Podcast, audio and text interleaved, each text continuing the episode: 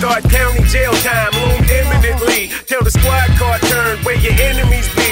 When the pigs uncuffed you, then it would sink. And you are now looking at death on the brink of it. Soon as the cop car left, the gunshots came. Straight hit a kid in his bed, dead on a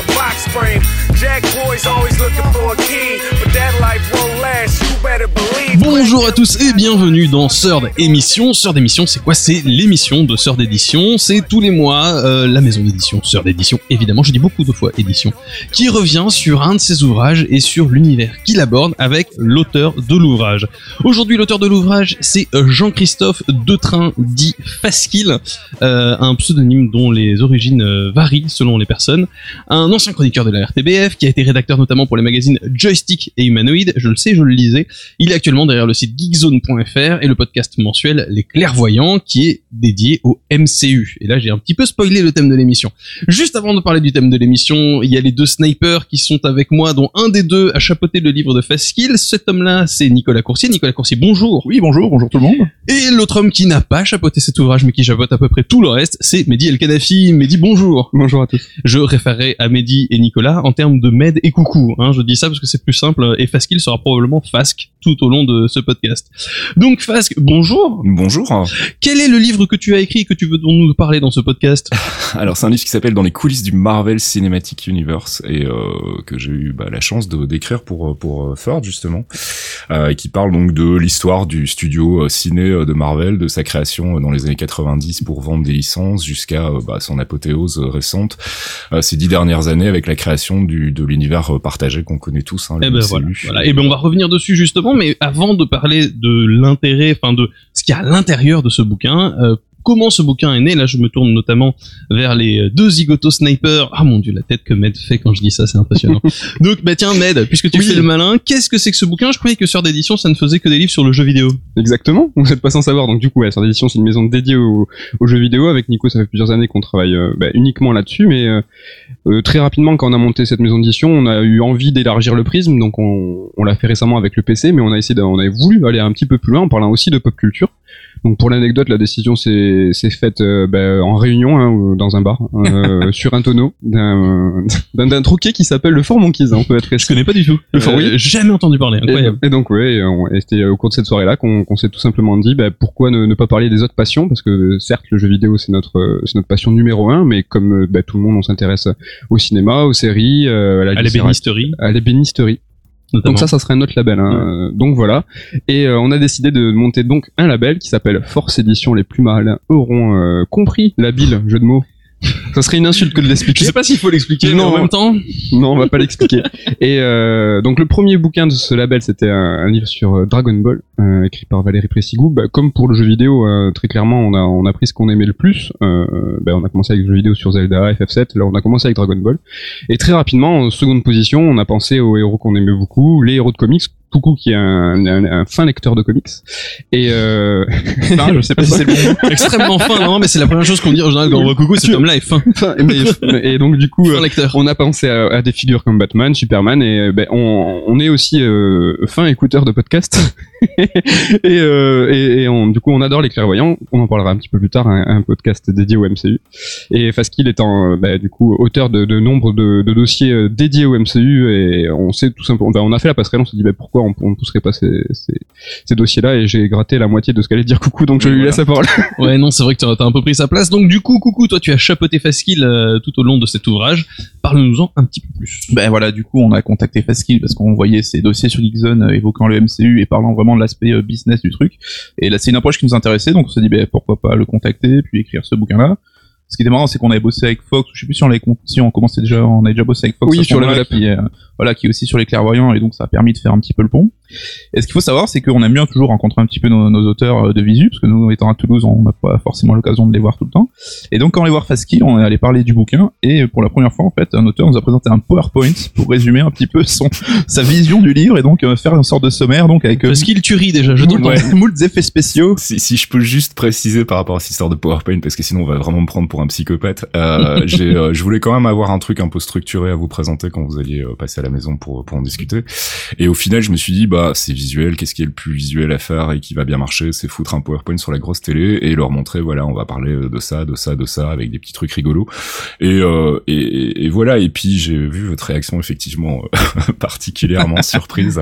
Et c'était c'était rigolo. Puis moi, ça m'a permis de, de vraiment bien structurer pour le coup le, le bouquin et de Est-ce qu'il y avait des animations dégueulasses non, entre les, alors j'ai pas, poussé, j'ai pas poussé le vice jusqu'à faire de l'anime, mais euh, il y, avait, Il y avait des petites blagues quand il y même. avait des petites blagues, ouais. C'était ludique et très efficace, ça nous Ouais, a ouais, beaucoup plu. cool. Donc si les auteurs potentiels nous écoutent, hein, sachez que envoyer en PowerPoint, ça peut, Ouais, faut faire mieux maintenant. ça peut, ça peut faciliter le truc. Un spectacle de magie euh, avec présentation. euh. Je suis chaud. Ok, c'est tout ce que tu avais à dire sur euh, les, les naissances de tout ça. Donc du coup, bah, on parle un petit peu tout autour du bouquin MCU. Maintenant, on va revenir dans le vif du sujet avec euh, Faskill et sa voix incroyablement. Je- J'arrive même pas à donner une- un mot sans être vulgaire. euh, Suave, suave. Suave, on dit suave, on dit que suave. Allez, que suave, monsieur Big Bollocks. Donc, la voix de Faskill qui va nous expliquer un petit peu les origines du MCU. Alors, le MCU, c'est vrai que c'est quelque chose qu'en France, on connaît pas énormément. Moi, je vous avoue que je connaissais pas énormément euh, le mot MCU, en fait. Simplement, parce que des films de super-héros, on en voit plein, mais le MCU en lui-même, c'est vrai que c'est compliqué à, à concevoir. C'est le Marvel Cinematic Universe. Donc, c'est tous les films de Marvel qui se sont faits depuis Iron Man 1 Mhm. C'est ça?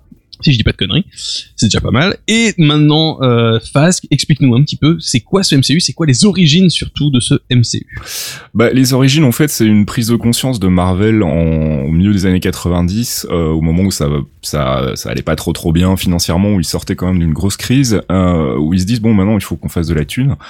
Euh, on a des, des- on a des persos euh, qui méritent probablement des adaptations cinéma, donc on va euh, préparer en fait des, euh, des packs avec un perso, son lore, euh, et euh, derrière on livre euh, sa clé en main aux studios comme la Fox, comme Sony, comme euh, comme euh, d'autres d'autres maisons de production, euh. New Line, etc.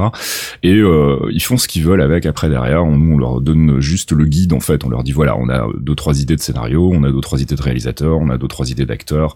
Euh, et si vous êtes d'accord, bah vous achetez le truc. Puis nous on se fait un petit bénéfice sur sur sur ce que vous sortez. Le film, minimum du minimum euh, pour exploiter euh, au cinéma. Quoi. Voilà, et pour le coup, en fait, ils se sont rendus compte assez vite que ça rapportait pas beaucoup d'argent et qu'en plus, bah, globalement, ils perdaient assez rapidement le contrôle sur leur personnage parce que même si on se doute que il y a quand même des guidelines très strictes pour ce qu'on peut et ce qu'on ne peut pas faire avec les persos, euh, ça empêche pas de pouvoir rater une adaptation, de pouvoir euh, dénaturer un, un, un- un- un super héros et ça, ça leur a pas plu non plus. Donc ils se sont dit, bah en fait, ce qu'on va faire là, c'est qu'on va mettre, on va développer les films chez nous en interne, on va tenter le coup, on va aller voir les banques, on va demander des sous euh, et on va essayer de planifier plusieurs films qu'on va sortir chez nous, qu'on va produire en interne et sur lesquels on va du coup garder tout le contrôle créatif. Je pense que c'était vraiment Ju- ça. Juste le- avant que tu ouais. continues, tu, tu disais il y a eu des adaptations pourries qui ont été faites avec les, avec Marvel avant dont ils étaient vraiment pas contents. Est-ce que t'as un exemple ou deux de d'adaptations qui étaient vraiment nulles et qui auraient pu le- leur faire se dire merde là il faut qu'on fasse quelque chose et qu'on se débrouille nous-mêmes. Même desservir hein, les personnages Oui, et la de marque. Quoi. Bah, Daredevil par exemple, euh, c'est euh, l'exemple le plus euh, flagrant d'un d'un d'un- d'un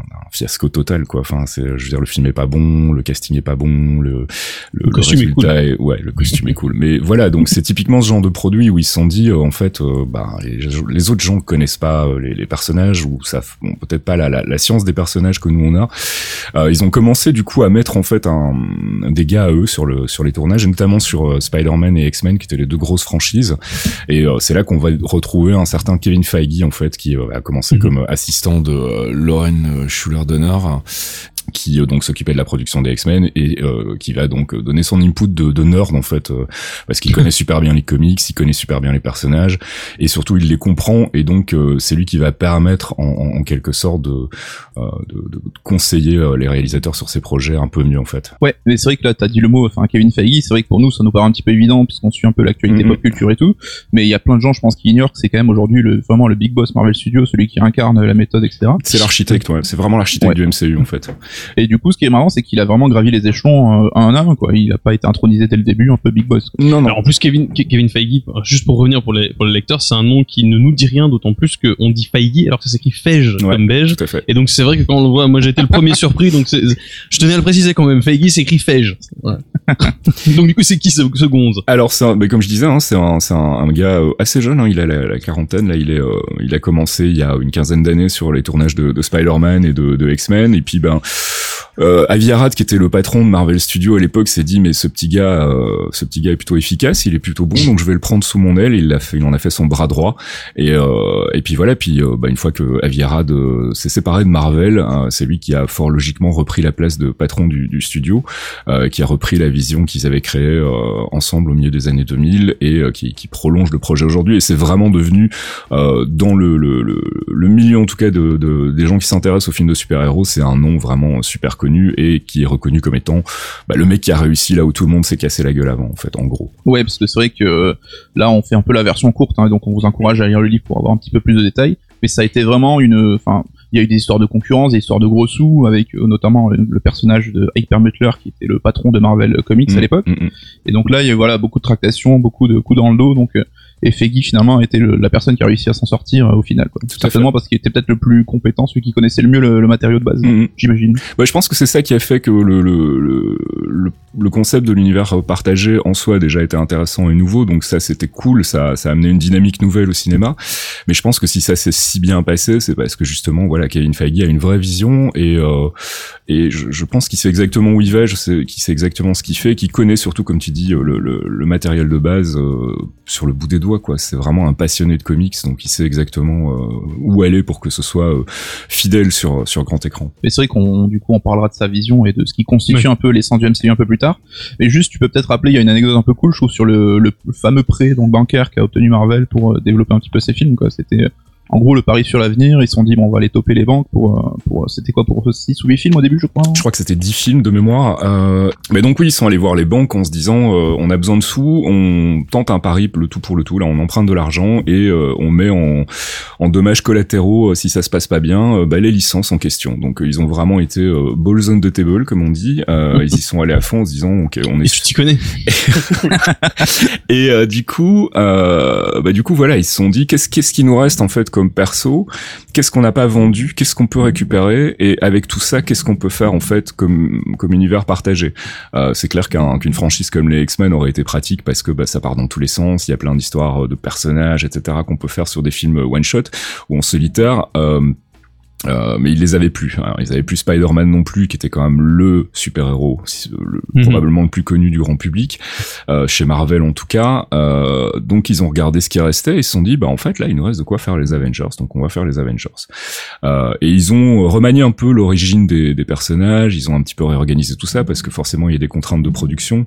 Euh, par exemple dans les comics, bah, Ant-Man est un personnage fondateur des, des Avengers, c'est pas du tout le cas dans les films parce que bah, le projet Ant-Man a traîné un peu à se développer et que il aurait dû être parmi les premiers films à sortir et puis finalement il est sorti beaucoup plus tard euh, suite à des, à des à un chantier de production qui a été quand même un petit peu complexe avec Edgar Wright. Et t'as une idée de pourquoi? Parce que moi, moi, dans ma tête, c'est juste parce que Ant-Man, c'est c'est vrai que pour le grand public, quand tu te dis un super-héros euh, souris, enfin, mais euh, souris. Fourmi. Fourmi, putain. Le mot était pas loin.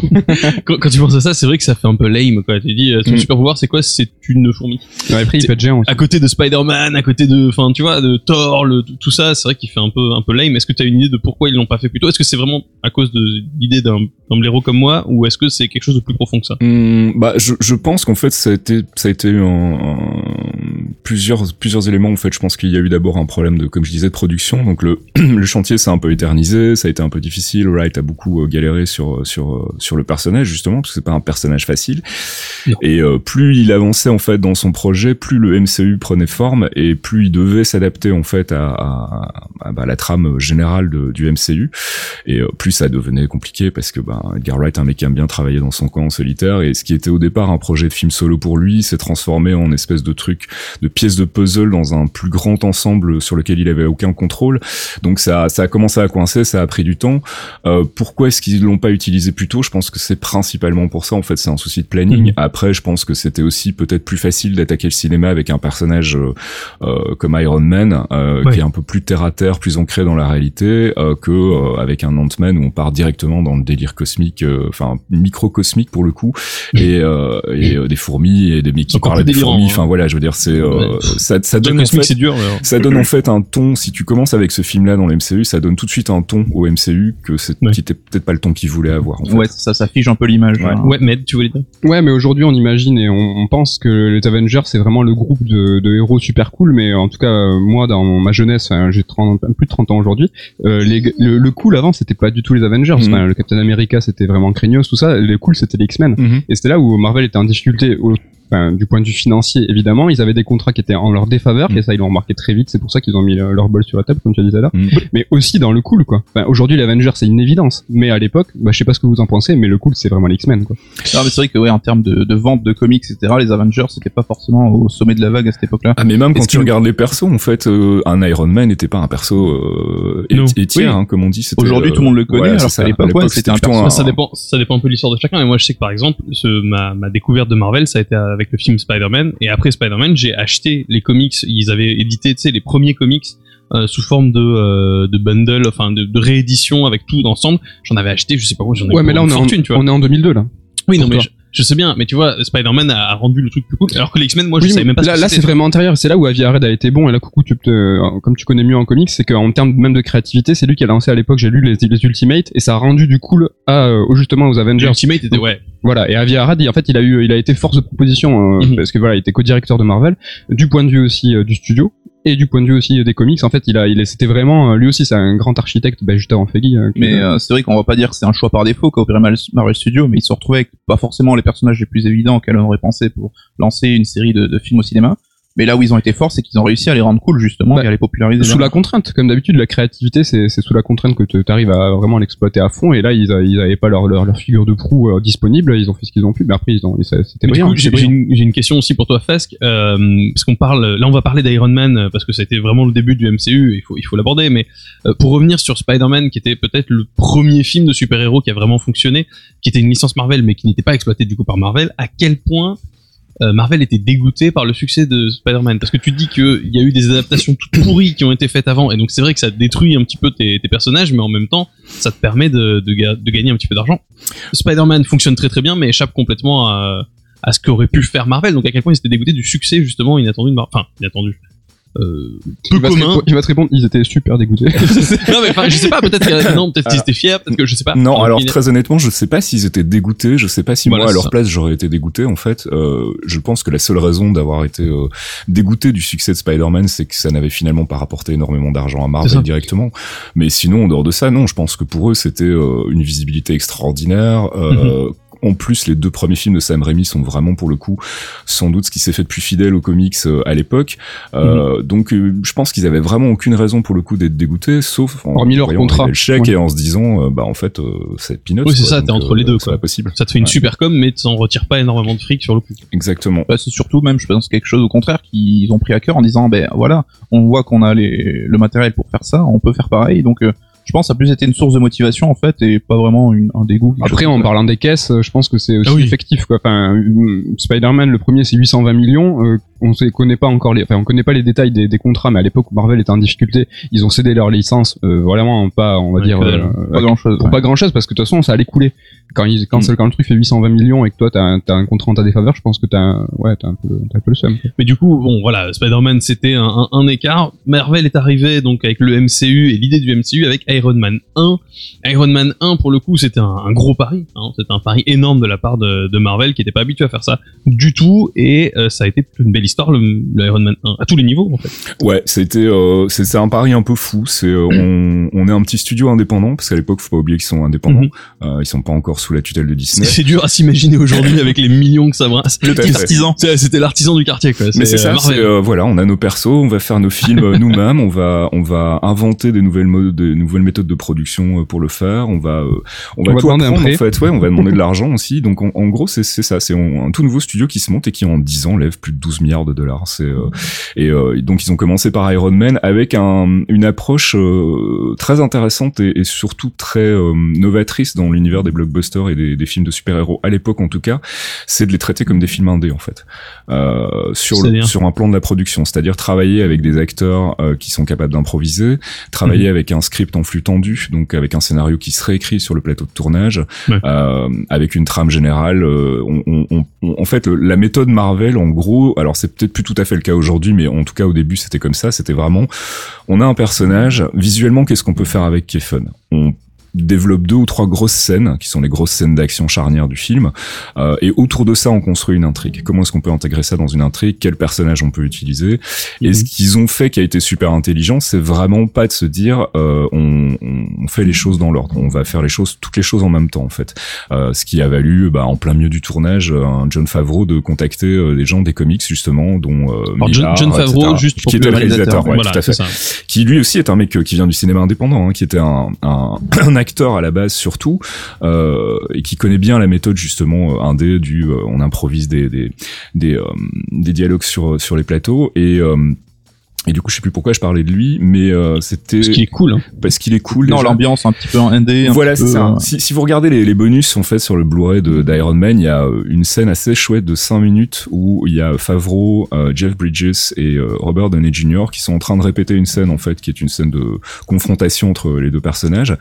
Un où mec on- super cool quand même. voilà, et où en gros, bah, ils ont juste une idée, quoi. C'est, voilà, il faut que la conversation commence comme ça et qu'elle se termine comme ça, et entre les deux, bah, vous faites ce que vous voulez.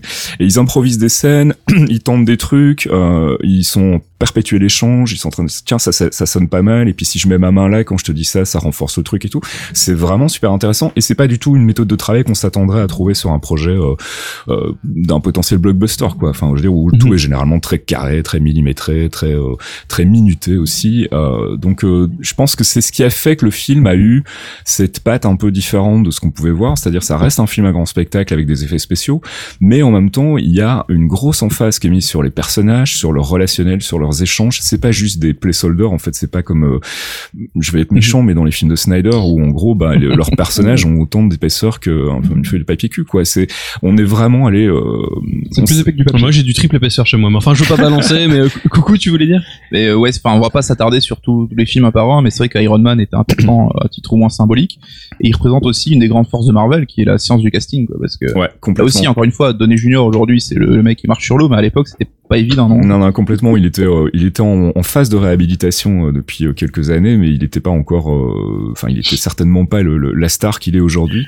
Euh, il a eu quelques problèmes de drogue et quelques problèmes avec la justice. Euh, et, et pour le coup, ouais, quand tu le vois, tu te dis, bah oui, c'est lui. En fait, c'est Tony Stark. Quand tu connais un peu le personnage des comics, c'est évident et, et, et c'est un truc qu'on va retrouver dans tous les films Marvel. En fait, cette science du casting de se dire.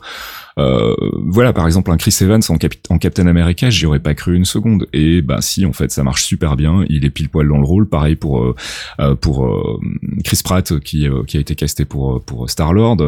C'était pas du tout comme ça. Enfin, je l'imaginais pas physiquement comme un Chris Pratt. Et puis après, en fait, tu le vois fonctionner dans le film et tu te dis, ok, génial. Ils ont aussi allé, euh, ils ont aussi été chercher des, tas de de second rôles prestigieux. Enfin, je veux dire, voilà, déjà t'as un Jeff Bridges dans un film comme ça. C'est euh, dans un film de super-héros monté par un studio que personne connaît à l'époque sur un personnage que pas grand monde, dont pas grand monde a entendu parler. C'est euh, ouais, ils ont ils ont ils ont été chercher les bonnes personnes euh, et pas qu'au niveau du casting d'ailleurs, je pense, hein, au niveau de la réal aussi, au niveau des mecs qui ont écrit, etc. C'est euh, c'est une entreprise presque familiale aujourd'hui parce que c'est un peu toujours Mhm. les mêmes qui tournent. Euh, le MCU est très articulé au- aujourd'hui autour des euh, de Marcus et Mark McFeely qui sont les deux scénaristes euh, qui ont commencé à bosser sur euh, le premier Captain America et qui bossent aujourd'hui sur l'arc Infinity War des Avengers, euh, qui sont devenus vraiment centraux à toute la à tout, tout processus d'écriture chez Marvel et puis les frères Rousseau qui sont les réalisateurs donc euh, à la base du deuxième film Captain America et puis qui sont restés pour faire Civil War et qui font maintenant euh, qui prennent la tête donc du, euh, du double film Avengers et qui à quatre en fait ont vraiment avec Kevin Feige avec tous les gens de Marvel etc euh, sont les, les, les architectes aujourd'hui du, du MCU en fait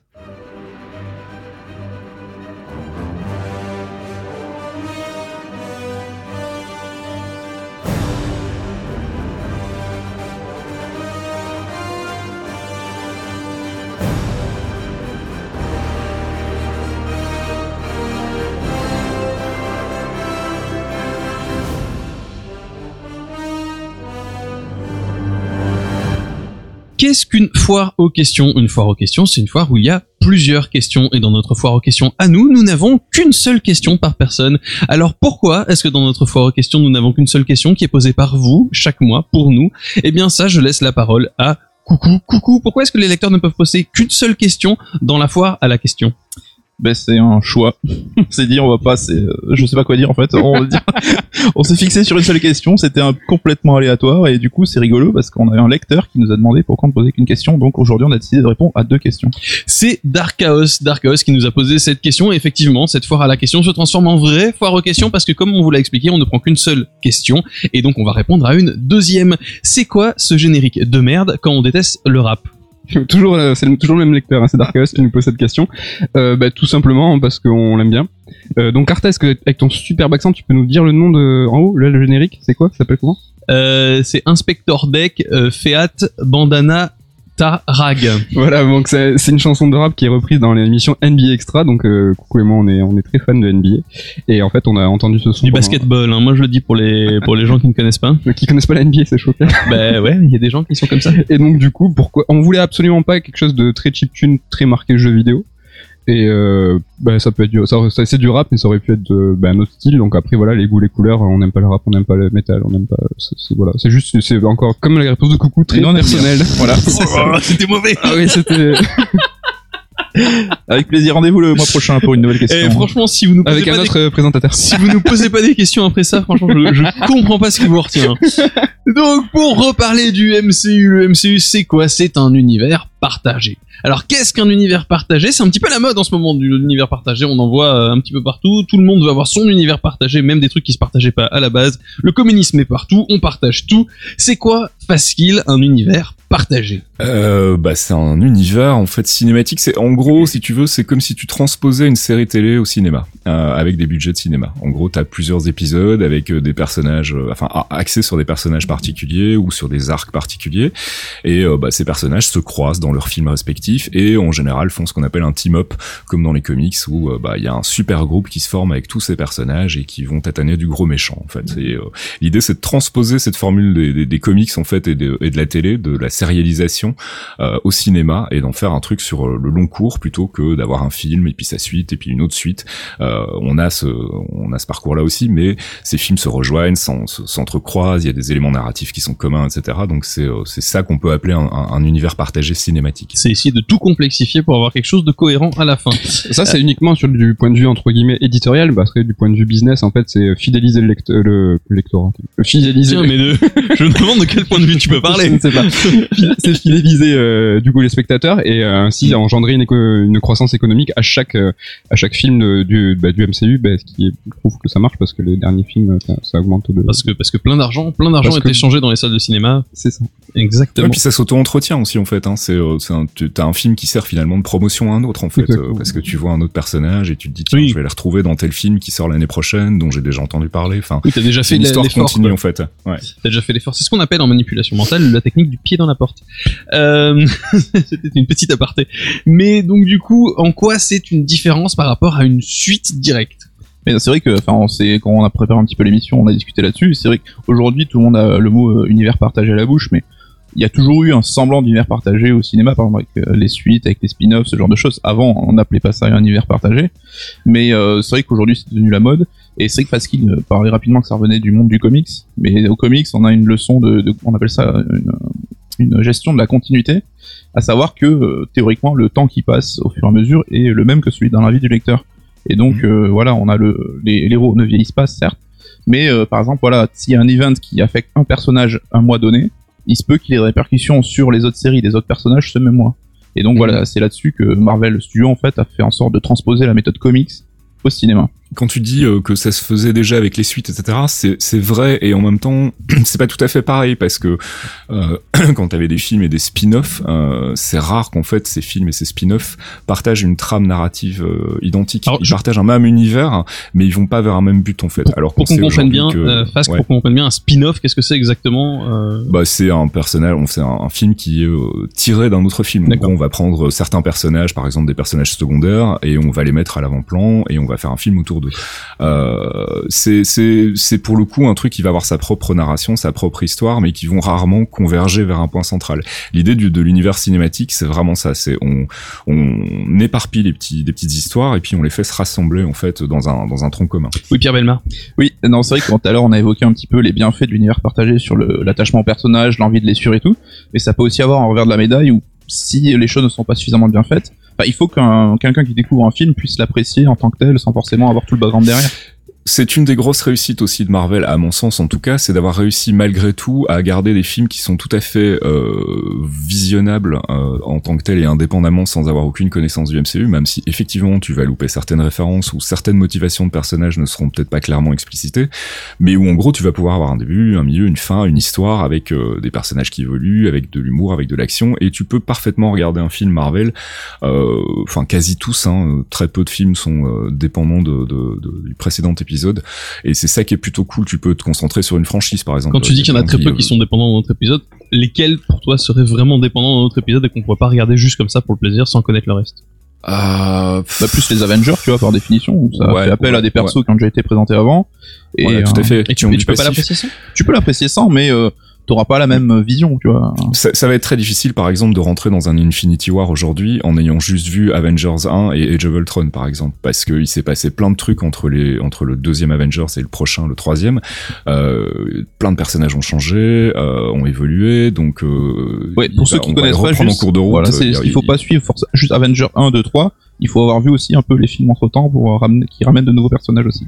C'est ça, et qui, qui pour moi sont sont plus une euh, un avantage qu'un inconvénient parce qu'en fait effectivement ça demande un effort de la part du public de bah, d'aller voir ces films ou en tout cas de se documenter dessus pour savoir ce qui s'y est passé, comme c'était le cas pour les comics et comme c'est toujours le cas pour les comics d'ailleurs. hein. On n'est pas obligé de lire tous les arcs, mais au moins savoir ce qui s'est passé pour comprendre l'arc qu'on est en train de lire. Mais c'est surtout un truc qui permet, à, à mon sens, de, de Enfin oui, comme tu le disais, de, de, de fidéliser et surtout en fait de d'aller plus loin dans, dans les personnages, d'aller plus loin dans leur euh, euh, voilà. Si tu faisais juste euh, trois films Avengers, ben, le personnage de Steve Rogers serait pas autant développé qu'il a pu l'être dans le dans le MCU de manière globale. Euh, on n'aurait pas tout son passif, on n'aurait pas toute son histoire, etc. Et ça rend les personnages beaucoup plus profonds, beaucoup plus intéressants. Mais ça demande à contrario effectivement un effort de suivre un peu Justement, tous ces films. ju- oh, Non, j'allais dire, mais tu en as parlé tout à l'heure, parce que là, ça reprend le format série, ben, feuilleton, hein, pour en parler. Ouais, tout à Ouais, c'est ouais. ça, en fait, c'est pousser un petit peu plus loin euh, l'écriture de chaque personnage, prendre le temps de le faire. Euh, comme euh, Mhm. comme un livre pourrait le faire et que, comme une série prend son temps de le faire, c'est uniquement ça. Mais justement, est-ce que, enfin, je joue le genre avocat du diable, mais est-ce que ça rend pas les choses presque trop complexes pour le grand public au bout d'un moment? C'est parce que là, on a, on a combien de films du MCU aujourd'hui? Faut en avoir vu combien pour arriver à comprendre ce qui se passe aujourd'hui, maintenant, dans le prochain Avengers, quoi. Bah, c'est- on n'est pas à un niveau de complexité qu'on peut connaître dans les comics, ça c'est clair. Euh, on reste quand même malgré tout dans des trames assez simples de euh, super-héros qui se battent contre un grand méchant qui cherche à euh, posséder un objet. Euh, c'est souvent, euh, c'est souvent la même trame qui est répétée. Donc c'est pas particulièrement, enfin, on n'est pas dans un, on creuse les personnages, mais on n'est pas non plus dans un niveau de complexité euh, tel que on comprend pas les motivations de certains héros ou des trucs Mhm. comme ça. Donc euh, c'est, c'est, ça demande un petit effort de, d'assiduité, mais pas de, je pense pas de concentration. Enfin, je pense pas que ce soit plus compliqué à comprendre euh, à cause de ça. Ouais, coucou. Ouais, mais euh, tu vois là aussi, pour faire l'avocat du diable, mais est-ce que ça entraîne pas non plus une certaine frilosité Tu vois, je pense par exemple au film Civil War, qui est adapté Mhm. donc d'un arc des comics qui est assez connu et qui était assez euh, dramatique, on va dire, avec euh, certains personnages qui ont une issue un petit peu tragique. Mhm. Et certains reprochaient au film finalement d'avoir euh, de te botter un petit peu en touche en fait, ce qui bouleversait pas forcément le statu quo. Et c'est vrai que contrairement aux comics, qui euh, on peut faire euh, les personnages ce qu'on veut, dans les dans les films, on a affaire à des acteurs qui sont sous contrat, etc. Est-ce que ça c'est pas une contrainte pour le développement dans l'univers partagé? Ah si, clairement, il y a une, une, enfin, tu joues aussi avec une, problématique de euh, un acteur est très populaire, tu peux pas le tuer dans le deuxième film, quoi. Il faut que tu puisses continuer à le faire exister. Donc forcément, il y a peut-être, on perd peut-être des enjeux, euh, enfin, de l'importance au niveau des enjeux. Mais cela dit, tu dis que Civil War s'est terminé sur un statu quo. Moi, j'ai lu ça un peu partout aussi, et je suis pas d'accord du tout. En fait, je pense qu'il y a peut-être pas eu de gros. euh, de gros euh, événements dramatiques comme il y a pu y avoir euh, y avoir dans les comics hein, spoiler alert Captain America se fait quoi. flinguer. Euh, voilà euh, dans les dans les films c'est pas du tout le cas mais il y a quand même malgré tout un gros un gros shift dans l'organisation euh, euh, de l'univers. Euh, Captain America qui jette le bouclier qui se barre. Euh, Stark on sait pas trop ce qu'il va faire. Enfin il y a une vraie déchirure en fait. Ce film se termine vraiment c'est un peu l'empire euh, l'empire contre-attaque quoi. C'est euh, ça se termine pas euh, tout le monde n'est pas en train de se faire des bisous et de faire la fête.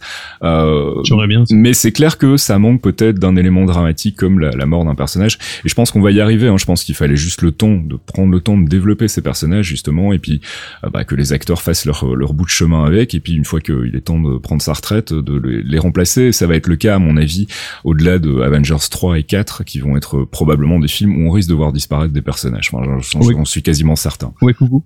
Et là, ça va être marrant parce que ça va être la première fois qu'un univers ciné va être confronté à cette problématique. Où ils ont construit un univers et ils savent qu'il y, a- certains membres importants de cet univers qui vont pas continuer parce que la lassitude ou qu'ils ont envie de passer la main, etc. Et donc là, c'est vrai que dans les comics, tu peux, tu peux user les personnages jusqu'à la corde si tu veux ou faire du reboot à foison. Et là, ça va être intéressant de voir comment Marvel va décider de de- de- d'enchaîner. donc, est-ce que ça sera du reboot, du soft reboot? Est-ce qu'ils vont miser sur les personnages jeunes et récents introduits pour poursuivre? Mais à ce compte-là, est-ce que dans 10 ans, est-ce que 10 ans passés sans Iron Man ou Captain America, on va pas se lasser un petit peu aussi? Là, c'est vrai que je pense que c'est un vrai challenge qui s'offre à eux. Bah en fait, je pense que ça va être euh, une sorte de soft reboot dans le sens où on va garder le même univers avec son, son historique. Je pense qu'ils vont jamais revenir sur l'historique de l'univers. C'est ça qui est intéressant, c'est de le voir évoluer sur 10, 15, 20 ans. Euh, ce serait dommage de le rebooter complètement, mais en revanche, comme dans les comics, il y a un moment où il y a un passage de flambeau. Euh, ici, ça va être parce que les acteurs vont devenir trop vieux ou plus intéressés par euh, par euh, euh, les films de super-héros. Mais par exemple, on sait que Captain America a eu plusieurs identités. Ça n'a pas été que Steve Rogers, ça a été aussi euh, le personnage de Falcon qui est devenu à un moment euh, Captain America. Bucky est devenu Captain America aussi. Euh, on peut parfaitement imaginer qu'ils introduisent un, Iron- un Iron Man euh, qui soit pas Tony Stark mais un personnage plus jeune ou une nana comme c'est le cas dans les comics aujourd'hui. Euh, tu peux garder en fait des identités de personnages, des, des, des, des emblèmes en quelque sorte, euh, en remplaçant les acteurs derrière. Ça marche super bien et il y a quelque part pas de meilleur terrain pour ça que les comics en fait, où tu peux vraiment euh, bah, euh, faire vieillir tes personnages, mais garder en fait le, le super héros qui euh, qui, euh, qui est son identité de, de son identité secrète en fait, Mhm. et euh, continuer à, à changer le personnage qui est derrière en fait. Donc, Mais du euh, coup, j'ai une question euh, qui, qui suit un petit peu tout ce que tu dis. Euh, est-ce que ce MCU, ça a une fin? C'est-à-dire, est-ce que ça a une fin programmée ou est-ce que ça a une fin organique? Est-ce que ça peut terminer ou est-ce qu'on va en avoir jusqu'à ce qu'on en ait marre et qu'on en fasse plus? Je pense que ça sera ça. Il n'y a pas de raison que ça s'arrête en fait. Enfin, t'es sur une narration continue. Là, t'es sur une histoire qui s'écrit. Euh, Il n'y a pas de fin prévue, je pense. Il y a des, il y, a- y avait des phases jusqu'ici. euh, Kevin Feige aimait bien parler en phase. Phase 1 avec euh, les films Iron Man jusqu'à Avenger. Phase 2 avec bah, les, les- les suites en gros, plus l'arrivée d'Ant-Man sur la toute fin et les Guardians of the Galaxy. Puis il y a eu la phase 3 dans laquelle on est en ce moment. Et hum, Feige a déjà dit après on va arrêter de parler en phase en fait. On va arrêter de faire des phases. Jusqu'ici on avait des phases où c'était euh, des films euh, des films solitaires qui mènent vers un team up des Avengers et ils vont changer cette structure là en fait. Donc on va plus avoir en fait un MCU qui va être articulé autour des Avengers manifestement. En tout cas c'est ce qui c'est ce qu'on en déduit de, ce qu'il a déclaré jusqu'ici. Euh, donc ils vont probablement partir sur d'autres euh, euh, d'autres regroupements de personnages pour faire pour faire leur- leurs events en quelque sorte. Mais le fait qu'ils parlent déjà plus en phase en fait est un indicateur que pour eux en fait bah non il n'y a pas de fin quoi. On continue tant que ça marche on se met des points de repère des balises et des événements majeurs qui font qu'à un moment on peut faire se rencontrer ces personnages et avoir des enjeux peut-être un peu plus importants mais on va continuer à écrire des trucs et puis on va voir ce qui marche ce qui marche pas Euh, on sait déjà que Guardians of the Galaxy par exemple va s'arrêter avec la team actuelle à la fin du 3 et que s'il y a un Guardians of the Galaxy 4 ce sera une autre équipe en fait James Gunn l'a déjà dit donc Je suis euh, déjà déprimé. Quoi. voilà, ils sont déjà en train de renouveler. Mais pourquoi en fait? Parce que, enfin, je sais que personne n'aime le changement, et même nous, on- en pur fan, on se dit aïe aïe aïe, euh, ça marche bien. Pourquoi changer? Est-ce qu'on peut pas trouver un truc pour que Robert Downey Jr. meure jamais, par exemple? Euh, Cinématique. on peut, on Bah, peut en faire un, un hein. CGI, ouais.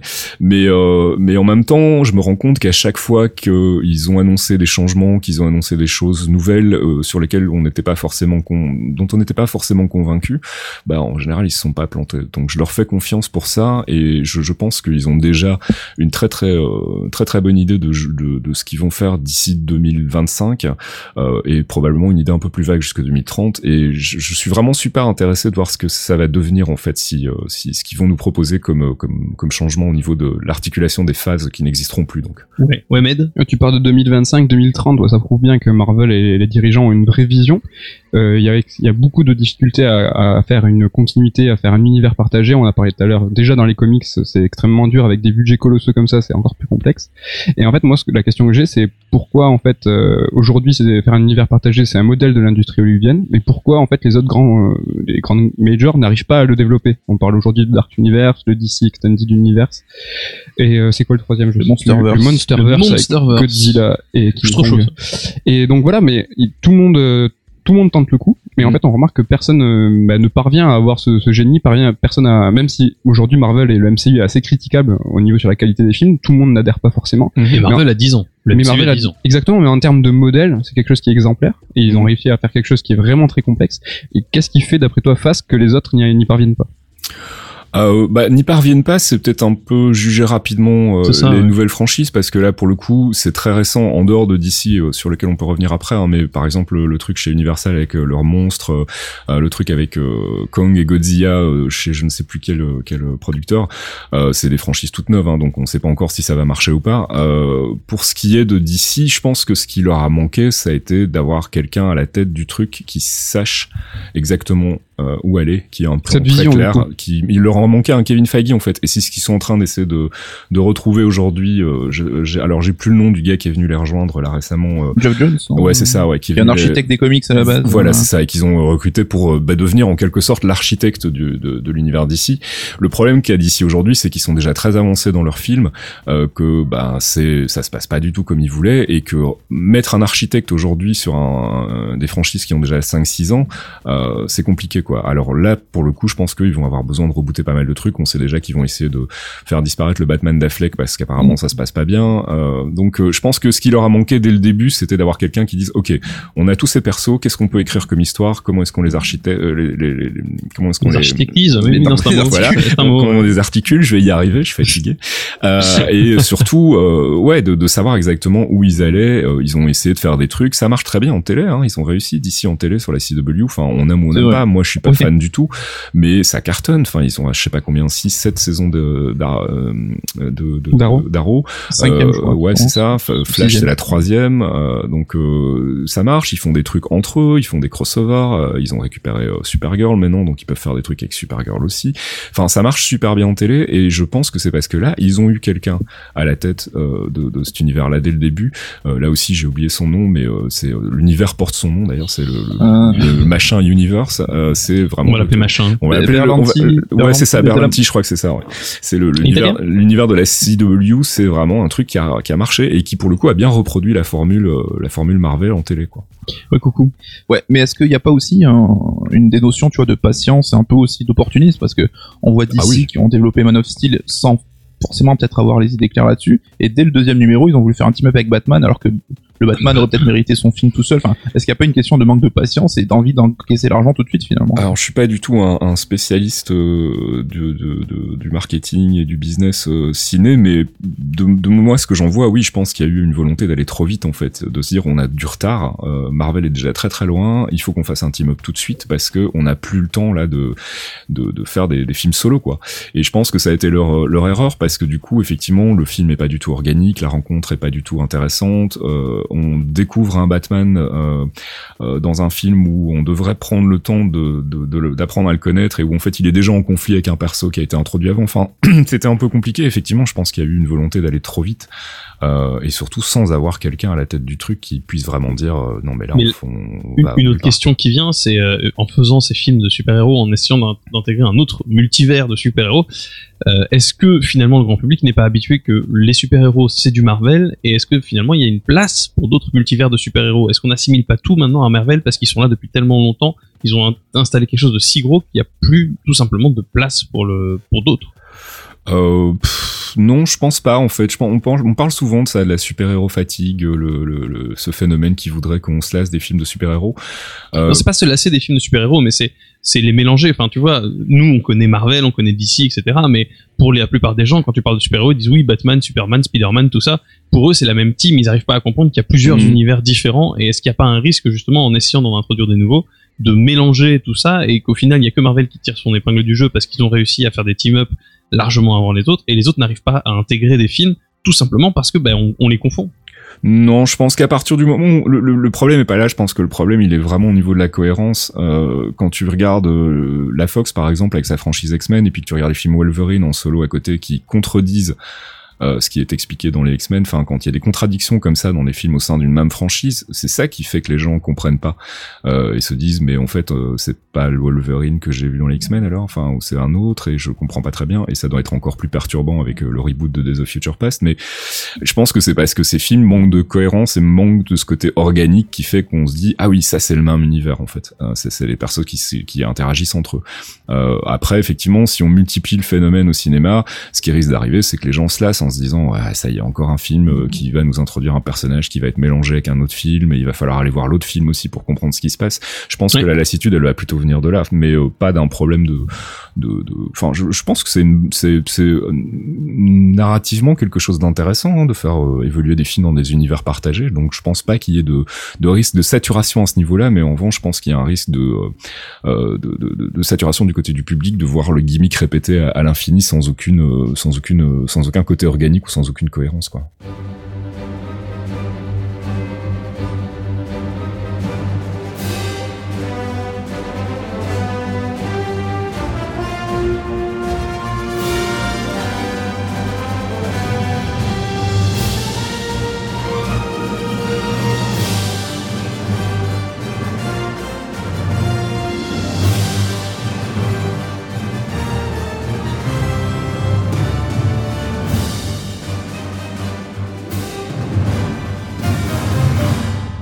Au sud de la Mongolie, on fait des portraits. Med, pose une question pour Pascal. Putain, mon dieu. Fasque, si tu étais un logiciel libre, tu serais quoi? Euh, alors là, tout de suite, le premier qui me vient à l'esprit, c'est LibreOffice parce que c'est avec ça que j'ai écrit le bouquin. Donc c'est un peu, c'est un peu, Traumatisé? euh, traumatisé. Voilà, coulisses. c'est horrible LibreOffice, je Non, non, ça marche avec ça. Ah, j'ai horreur de horreur. C'est- ça fait deux fois horreur. Coucou. Euh, Fastkill, si tu étais un super-héros de comics, lequel tu serais? Ah, ça c'est une très bonne question. Je pense que je serais un bad guy et je pense que je serais le Ultron MCU, donc la version Ultron euh, calquée sur Tony Stark parce que j'adore ce personnage. Machiavélique et égocentrique, donc. C'est ça. Pascal, je te déteste parce que tu viens de répondre à ma question.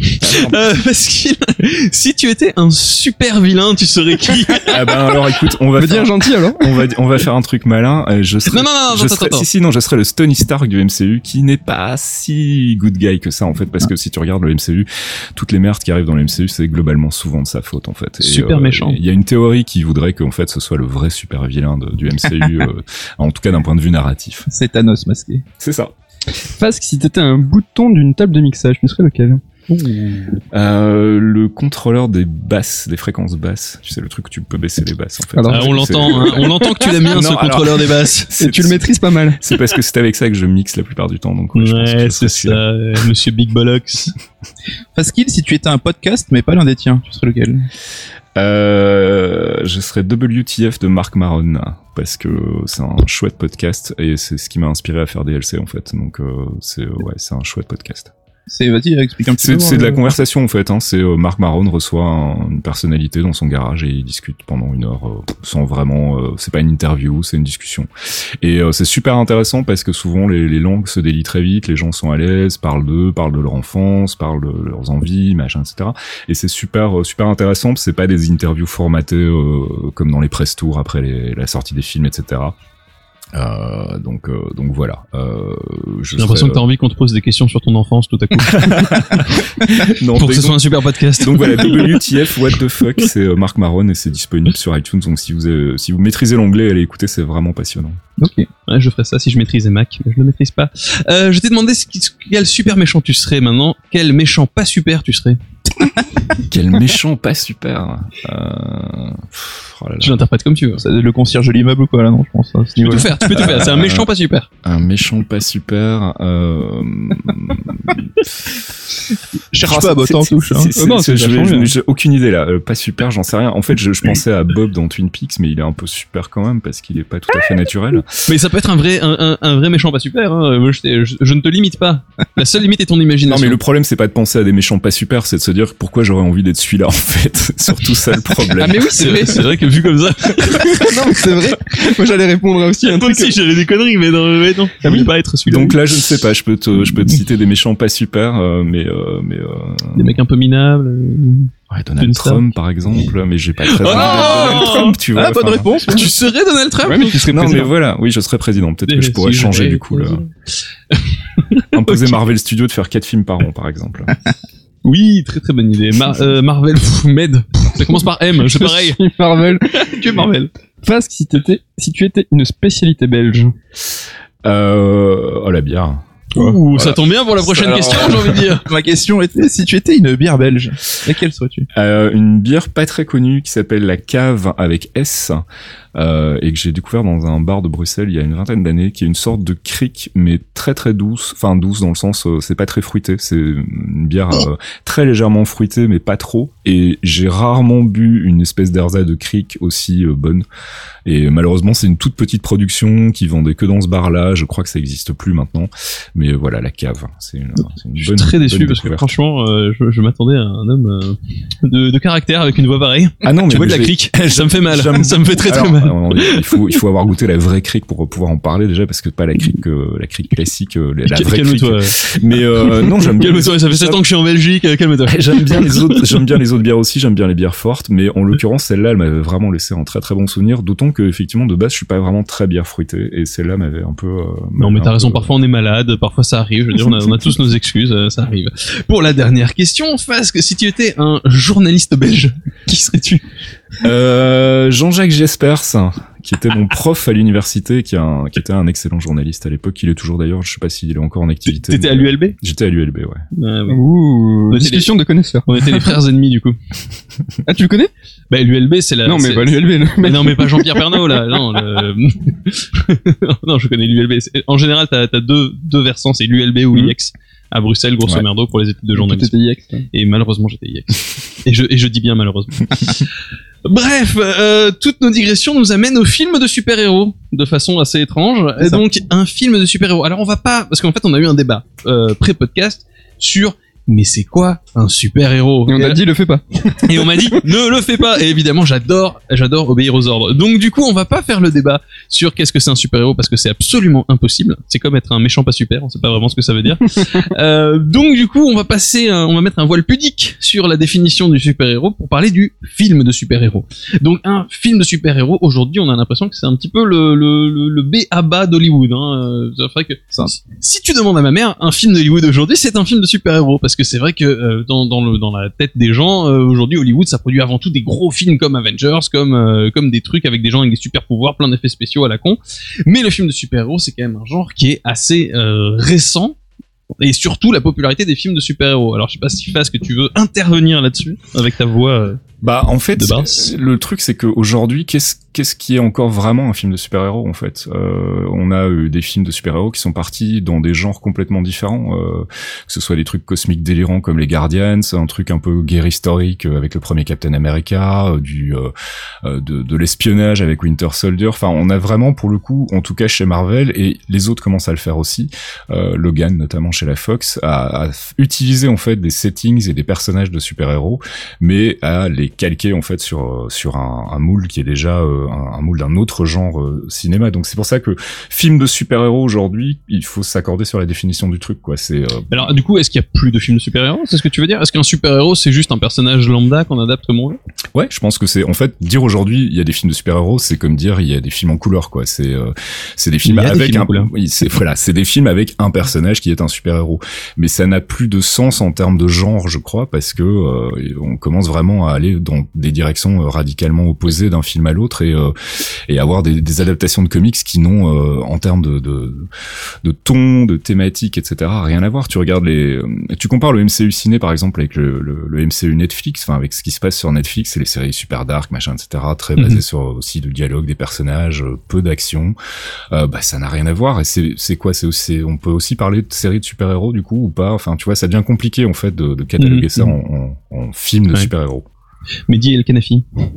Mais pour les séries, donc c'est peut-être un petit peu plus compliqué, mais tu parlais de genre pour les, les films de super-héros. Car tout à l'heure, tu parlais de films, enfin de genre qui étaient récents. Mhm. Moi, je pense justement qu'il commence euh, à être un petit peu installé de ce genre-là. Et justement, il est, il est si installé, il a, il a quand même une durée de vie assez conséquente qu'il a eu le temps, à mon sens, de se réinventer, de réfléchir, euh, ben voilà, de se révolutionner. Et donc, du coup, aujourd'hui, un film de super-héros, comme l'a dit Fask, ben, ça a plusieurs facettes, plusieurs visages.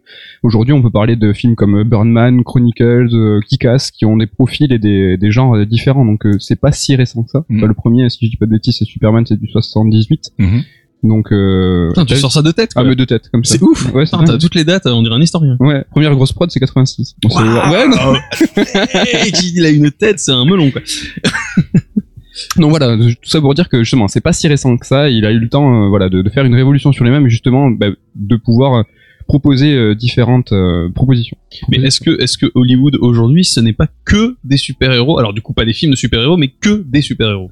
bah, pour enfoncer des portes ouvertes. Hein, on sait qu'Hollywood, euh, ils aiment bien ce qui marche, ils ont tendance à répliquer quand ils voient une méthode qui fonctionne. Donc évidemment, euh, l'émergence du MCU a conduit à Hollywood à, à lorgner vers donc l'univers partagé qu'on parlait tout à l'heure, et surtout à produire du film de super-héros à foison. Quoi. Après voilà, c'est la mode des blockbusters. On sait que ça fonctionne bah, justement par mode, par saison. Donc euh, on sait qu'aujourd'hui, sortie des grosses franchises comme euh, Pirates des Caraïbes ou Transformers, t'auras je sais pas 5 6 films de super-héros par an et ça reste Ouais, la, juste- la majorité. Justement, est-ce que le film de super aujourd'hui est pas devenu un genre à part entière comme euh, dire bah, la, film, le- la mode des films d'horreur euh, bah, c'est une mode, il y en a beaucoup donc certes il y a des vagues de films, par exemple le zombie, mais au sein d'un d'un genre l'horreur qui est aujourd'hui euh, bah, incontestable. On va pas dire c'est la mode du film d'horreur, c'est qu'il y a des il y a des, des modes au sein même d'un genre. Aujourd'hui le film de super héros c'est devenu un- à mon sens un genre installé et il y aura peut-être des vagues comme euh, bah, le film super héros humoristique où il va y avoir euh, peut-être cinq ou six films d'affilée. Déjà plus ou moins le cas. oui voilà c'est un exemple, mais oui Mm. en, en- gros c'est ça ouais. Ouais, parce qu'aujourd'hui les super-héros sont tous plus ou moins humoristiques, euh, quasi- surtout dans l'MCU. Dans le MCU, je pense que c'est une particularité qui lui est propre, Ouais. c'est qu'il est très. euh, Très et d'ici, ils, ils essaient de le faire un petit peu, ils arrivent pas beaucoup. je Mais c'est vrai que sans parler peut-être de films intimistes, on voit qu'il y a aussi, enfin, aujourd'hui, le cahier des charges est plus forcément, il faut qu'à la fin, il y ait 45 minutes où ça pète partout. C'était le cas il y a peut-être un an ou deux. Et justement, comme Fasque le disait, avec euh, des Deadpool, avec des Logan ou même peut-être avec Spider-Man assez récemment, on se rend compte qu'il y a peut-être une envie aussi de se concentrer un peu plus sur les personnages et pas forcément euh, mettre la Terre en péril euh, Mais on n'est toutes les pas trois encore, minutes. quoi. on n'est pas encore au film de super-héros avec zéro scène d'action.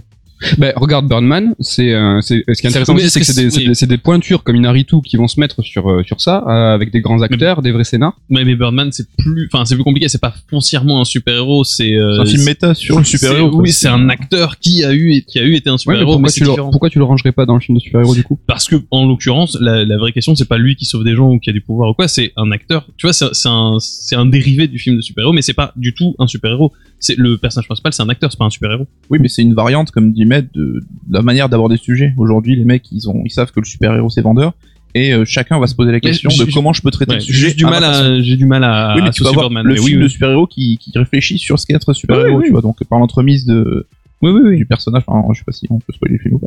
Non, ne, ne, ne spoil pas le film. Parce que c'est vrai que c'est compliqué. C'est euh, compliqué, compliqué. voilà, mais c'est vrai qu'aujourd'hui, enfin, si on veut un petit peu catégoriser, on sait qu'on a Marvel d'un côté avec qui va sortir ses deux trois films par an. On a la Fox euh, qui va avoir l'univers euh, des mutants, l'univers des, euh, des X-Men. Et donc Sony avec Spider-Man qui s'est un petit peu rapproché du MCU. Et du coup, ouais, c'est vrai que on pense que tout le monde est au courant, mais peut-être pas forcément. Donc Face, tu peux peut-être nous dire, euh, enfin, tu vois, ces histoires de droit, donc pourquoi Marvel peut pas utiliser les X-Men, ce genre de choses. Ah là là.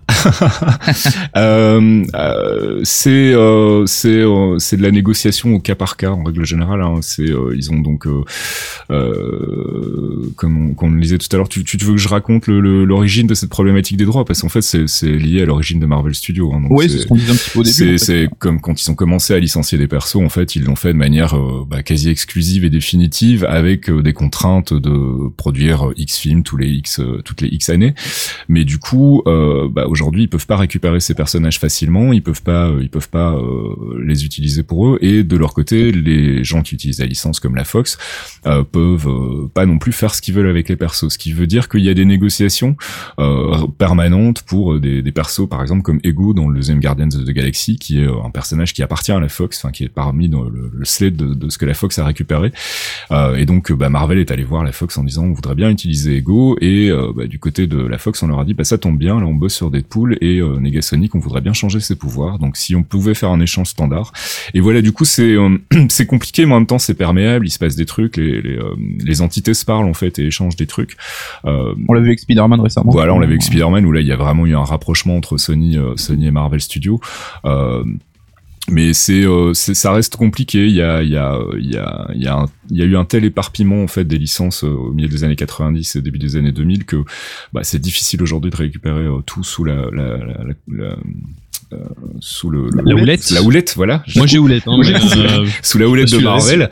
Et euh, bah oui, ça continue aussi de jouer contre la cohérence en fait, parce que c'est vrai qu'on se dit bah en fait c'est des personnages Marvel, mais ils se parlent pas, ils sont pas dans le même univers, c'est euh, c'est un peu bizarre. Et euh, tu penses que Feige, c'est un truc genre qu'il aspire à récupérer les mutants machin, ou il a vraiment fait son deuil, il dit de toute façon, euh, Ben, je un univers construit. je euh. pense surtout qu'en fait il en a pas besoin et que je pense que ça serait plus en fait un handicap qu'autre chose de récupérer les X-Men parce que euh, je suis pas sûr que ça, qu'il y a la place aujourd'hui pour euh, intégrer les X-Men dans l'univers du, du MCU. bordel Enfin, ça va commencer à devenir compliqué. Euh, il en a pas besoin. Il a, il a de quoi faire là encore pendant des dizaines d'années. Euh, il arrive à valoriser des persos dont personne n'avait jamais entendu parler, comme les Guardians of the Galaxy. Donc, il peut même aller puiser dans le, le, cana- le catalogue Marvel très très loin dans les trucs un peu obscurs. Les X-Men maintenant ont une existence au cinéma, donc ça veut dire que si tu les récupères, il faut que tu les réinventes en partant d'un truc qui est déjà bien ancré dans le Ouais, euh, l'imaginaire collectif, pas là depuis 10 ans. voilà, quoi. ou bien Ouais. tout recréer de zéro et reprendre des nouveaux X-Men. Enfin, c'est, c'est- ça me semble être plus compliqué pour Marvel Studios aujourd'hui de récupérer euh, les, les X-Men que, que de les laisser à Fox finalement. Euh, et Ouais. peut-être éventuellement les 4 fantastiques qui pourraient être euh, intéressants de voir enfin bien traités au cinéma. Euh, mais euh, là aussi c'est la même problématique quoi. Ça serait un quatrième reboot, troisième reboot. Euh, Enfin, Juste, mais j'ai vu ton, ton visage se renfrogner un peu quand tu as dit que ce serait, que ce serait compliqué de récupérer les X-Men. Qu'est-ce que, qu'est-ce que tu pensais Ah non, je suis tout à fait d'accord sur euh, les récupérer, les récupérera pas, enfin, parce que de toute façon ils n'ont aucun intérêt à, à- à- à les lâcher. En revanche, euh, c'est clair, ça serait compliqué, mais euh, Wolverine, je pense que ça serait quand même intéressant pour eux qu'il intègre le MCU. C'est quand même une des figures avec Spider-Man euh, les, les plus, les plus symboliques, les plus, les plus connues. Plus ouais, sexy mais tu vois le problème, c'est qu'aujourd'hui pour le pour euh, le grand public, euh, Wolverine c'est Hugh Jackman, euh, donc euh, Ah oui, oui. tu, oui. tu, fais quoi en un fait autre acteur, hein. Tu recasses un autre acteur Ah, qui va forcément être comparé, et en plus si c'est Marvel qui le fait, tu peux être sûr qu'ils vont respecter le perso dans les comics, donc ça va être un petit trapu et pas un grand baraquet.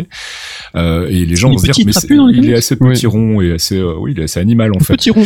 C'est un potiron. Et, euh, du lit en et du coup, et du coup, voilà, c'est, tu vas présenter un Wolverine qui ressemble pas du tout à ce que le grand public a dans son imaginaire, euh, euh, enfin dans, dans, dans sa tête, et euh, du coup, ça va être un peu compliqué. Enfin, oui, ça peut, pour les, les fans de comics, ça serait super cool et on serait ravis d'avoir des, des interactions avec ces univers-là aussi. Mais d'un point de vue euh, production et narratif, je pense que c'est plus casse-gueule qu'autre chose et c'est une prise de risque dont il a pas besoin aujourd'hui en fait. Mais c'est vrai qu'on en parlait un petit peu en antenne tout à l'heure, mais euh, on a eu le rapprochement avec Sony, donc on s'est dit ça y est, Marvel et Sony marchent main dans la main. Mhm. Donc Spider-Man réintègre le MCU, mais on a tout de suite appris derrière que en fait il y avait peut-être une idée derrière la tête de la part de Sony, donc sa productrice Amy Pascal, Mm, tout à fait. pour euh, développer un univers à eux derrière à côté. Quoi. Oui, là pour le coup, c'est vraiment de l'opportunisme pur jus quoi. C'est euh, on va surfer sur le succès de la nouvelle franchise Spider-Man pour mettre en place un univers qui tourne autour de Spider-Man sans Spider-Man. Euh, je voilà, c'est c'est juste pour essayer d'aller gratter encore quelques quelques Alors, billets Ils verts, ont, quoi. en fait, ils ont annoncé, donc euh, ils ont laissé un petit peu Marvel faire le boulot pour créer un nouveau Spider-Man, caster l'acteur, un mec qui, qui accroche au public. Mm. Et là, ils ont annoncé qu'il y aura un film Venom, donc qui est un peu le, le Oui. Nemesis de, de Spider-Man, qui sera développé Venom. avec euh, Tom Hardy justement, ce qui pourrait être intéressant. Mm. Oui, mais, Mais sans Spider-Man quoi.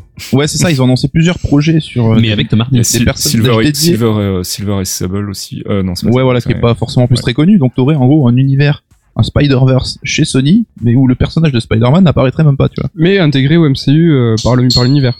Alors, ça Un serait parallèle au MCU, mais il y aurait pas d'interaction avec le MCU. Donc encore une fois, c'est Il n'y a pas d'interaction, mais ouais. c'est le même monde. c'est- En gros, c'est un peu tacite. Ça serait comme ce qui se passe sur Netflix en gros où il y a très peu de, il y a quasi aucune interaction entre les deux univers, mais ça se passe dans le même MCU sous-entendu. euh, D'accord. Ça, ça a l'air extrêmement compliqué. Voilà, ça complique encore la donne et là pour le coup c'est vraiment de l'opportunisme maladroit de Sony de, de, de vouloir euh, aller encore faire plus de thunes sur le dos de Spider-Man maintenant que ça marche et, euh, et ça va compliquer là pour le coup effectivement le, le- les perceptions du grand public sur les univers partagés. Quoi.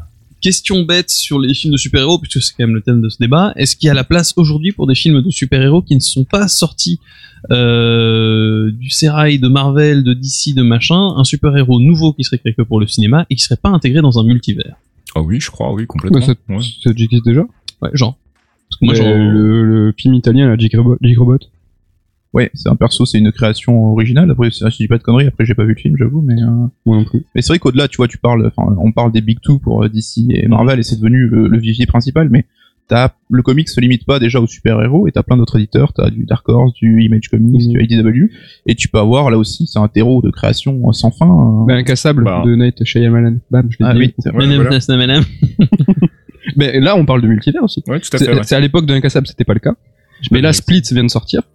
Et euh... Et, et non, là, donc, mais, euh, tu, tu veux spoiler euh... Ah là là ah non, bah quoi ah, Je sais pas. Coucou fait Ah, des ça, gros ça va signes, faut pas dire la d'en parler sans spoiler. Oui, hein. donc voilà, on va, on va oublier. euh. Mais je l'ai dit là Non, non, J'ai non, dit le nom c'est du bon. film ou c'est bon C'est bon. Bon, ben voilà. Si, t'as dit le nom du Je, film. Ah je remplacerai par un bip Oui, tu couperas, tu feras un bip. Désolé. Donc, du coup, il y a la place pour d'autres films de super-héros euh, ailleurs que chez, euh, chez les Big Two. Mais Bah, d'autant en- plus qu'aujourd'hui, en fait, le, le- le problème de ces grosses franchises, comme tu le disais euh, très justement tout à l'heure, hein, c'est euh, c'est qu'elles ont, elles sont assez uniformes et euh, elles permettent pas non plus de faire tout et n'importe quoi. Euh, il y a justement une place pour des films de super-héros encore plus décalés, encore plus euh, en dehors des, des sentiers battus. Donc, euh, je pense que au contraire, le- l'avènement de ces films de super-héros euh, classiques donne envie aussi au public d'aller voir des films de super-héros ou des films de comics euh, différents. Euh, Logan l'a bien montré. Hein, je veux dire, c'est complètement, c'est radicalement un 180 degrés par rapport à ce que à ce qui avait été fait sur la, la franchise. euh, et, et tout à coup, ça, ça intéresse un autre public parce que ça, ça, enfin, ça tente quelque chose de différent en fait. Donc, je pense que, Ouais. je pense que ça, c'est, c'est un effet positif du truc, quoi.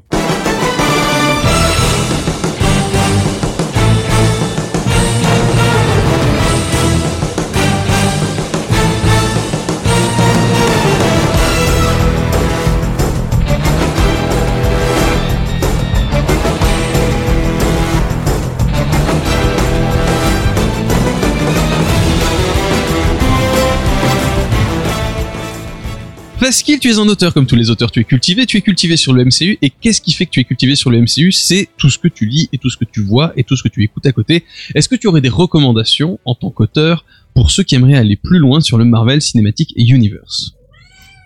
Alors, j'attends que le chat ait fini. Ah, on a entendu super bien. Ah, le chat, son mot à dire. Chut, allez, ça suffit maintenant. Hop. Le Minou Cinematic Euh, Universe. Ça suffit maintenant C'est ça ce que tu fais? Alors, pour le MCU, moi j'ai euh, j'ai un site euh, vraiment de référence qui est un site qui s'appelle MCU Exchange, euh, qui est un site américain qui s'occupe en fait de recenser vraiment toute l'actu autour du, du MCU, euh, qui fait des papiers de fond aussi qui sont plutôt cool, hein, des analyses de films, des, euh, euh, des, des rétrospectives sur les comics, etc. Et euh, du coup, bah, c'est C'est pas grave, c'est pas grave. du coup, c'est euh, c'est euh, c'est un site que je consulte périodiquement pour préparer euh, à la fois l'émission et puis moi aussi pour me tenir au courant sur euh, sur tout ce qui se dit euh, sur sur le MCU. Et justement, parce qu'on savait, on se doutait que t'allais pas amener le, le sujet sur la table, mais on voulait quand même parler, voilà, ceux qui aiment le MCU, vous avez le podcast des clairvoyants que tu animes aux côtés de Fox, donc Franck Extasier, qui est aussi un auteur, qui écrit notre bouquin Skyrim, gars sûrs. Et euh, Archeon, qui est de Toulouse, si je dis pas de conneries en plus. Ouais, tout à Donc, fait. un local. Des gens s'est, bien. euh, s'est rajouté en fait à la team il y a quoi un an maintenant, je pense, un peu plus. Et voilà, et donc tous les mois, vous faites un petit peu le point sur l'actu du MCU, et euh, ce qui est rigolo aussi, c'est que vous essayez un petit peu d'imaginer ce que, avec les indices disséminés, ce que pourrait donner la suite. euh. Le, C'est fameux théorie crafting. Tout à fait. Ouais, c'est euh, la- c'est une, une fa- une séquence dans laquelle on s'amuse à effectivement imaginer ce que pourrait euh, devenir le MCU. On se plante la plupart du temps et c'est ça qui est rigolo. Vous faites euh, des à- émissions à la veille d'un d'un trailer. C'est ou- ça. Souvent, on sort des podcasts avant qu'il y ait un trailer important qui vienne nier tout ce qu'on vient d'expliquer. euh, mais ça reste, non, ça Tu es reste donc un expert.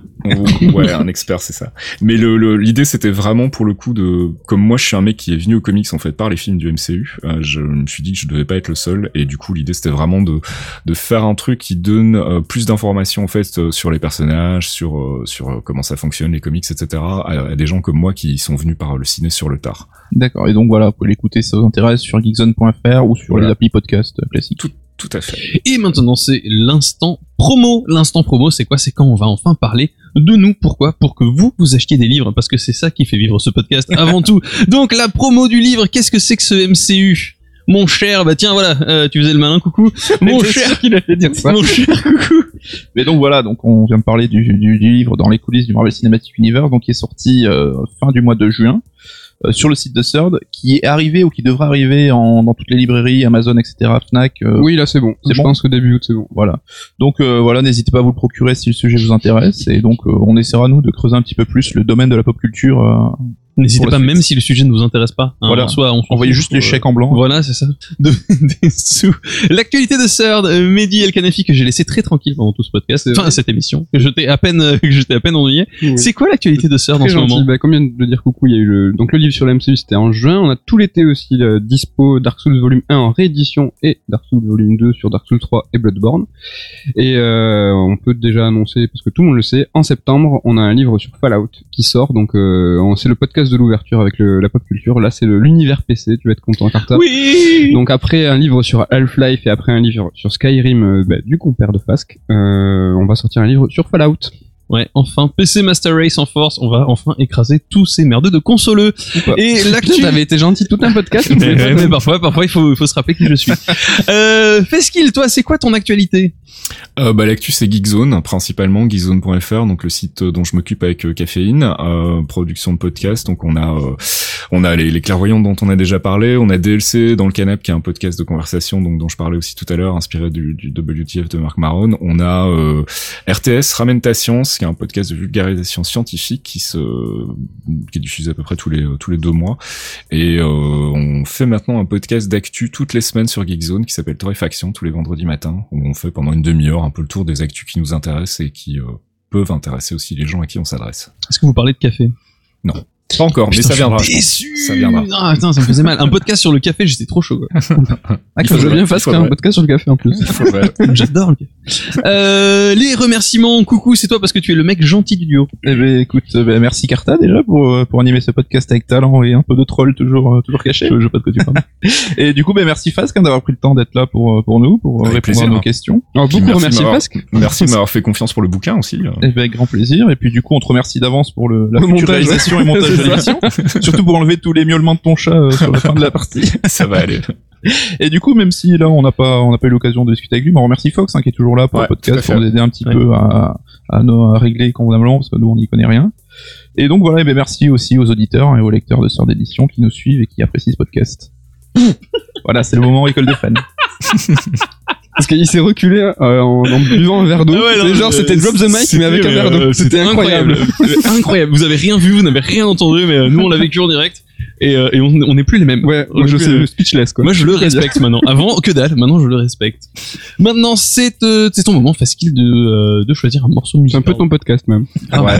Et ben oui, vous m'avez demandé de choisir un morceau. J'ai choisi un morceau qui m'a vraiment beaucoup plu dans le dernier Guardians of the Galaxy Volume 2. euh, Allez. dans la Oh, bande son en fait de Tyler Bates. C'est le morceau Dead, euh, qui est euh, qui est fantastique. Je trouve qu'il est euh, il est il est pas très long. Il doit faire deux minutes et quelques. Et euh, il est vraiment il est vraiment super bien composé.